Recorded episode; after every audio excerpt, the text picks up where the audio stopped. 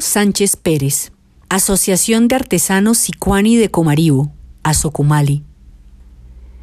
Tito veía a su padre, don Hernando Sánchez, tremendo líder de su comunidad, por años el único profesor bilingüe del departamento y presidente de una organización indígena del Bichada a los 33 años. Y para seguir su ejemplo, se aventuró a decirle un día que quería hacer una asociación de artesanos en Cumaribo.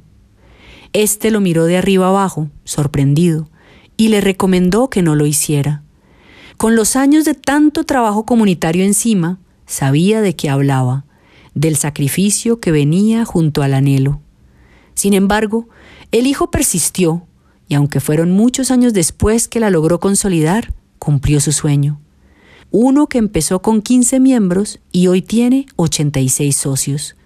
Hay que decirlo, don Hernando, como todo buen líder, celebró el logro de su hijo, sabiendo que ese impulso lo llevaba en la sangre.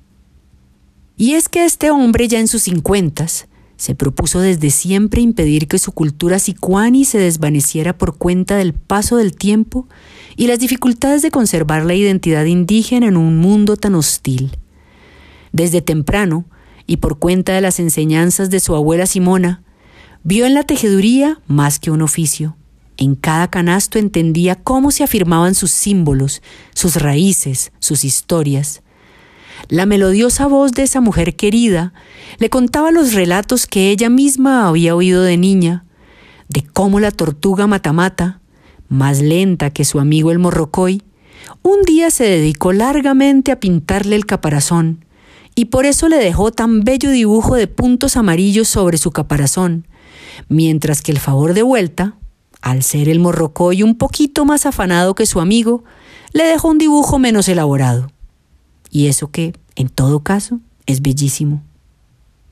De narraciones vívidas está hecha su historia, la de su pueblo, la de sus muchos hermanos sicuani, desplegados en las selvas magníficas del Bichada.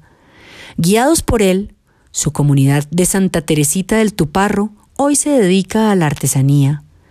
Poco a poco han logrado que se les visite y valore como lo quieren ser, sin intermediarios. Cuenta Tito que por demasiados años los comercializadores los explotaron, aprovechándose de su bonomía, de su carácter tranquilo y poco peleador. Así que mostrándoles a sus hermanos y hermanas el dispendioso trabajo que hacían, desde la recolección de la materia prima hasta la elaboración del objeto artesanal, les hizo ver que era necesario valorar más lo que hacían. Y una vez levantaron la cabeza, se dieron cuenta que de sus manos salían maravillas. Hoy en día son una comunidad empoderada y que busca el reconocimiento que se merece. Saben que tienen mucho para aportarle al mundo y que éste está ávido de conocer hondamente aquellas cosas que le dan sentido a la vida. Por eso, cuando bailan hombres y mujeres sicuani, hacen un énfasis especial en lo que los define, el respeto por ese otro que tienen enfrente suyo mientras danzan. En Santa Teresita del Tuparro nos esperan todos estos maestros artesanos para presentarnos su mundo.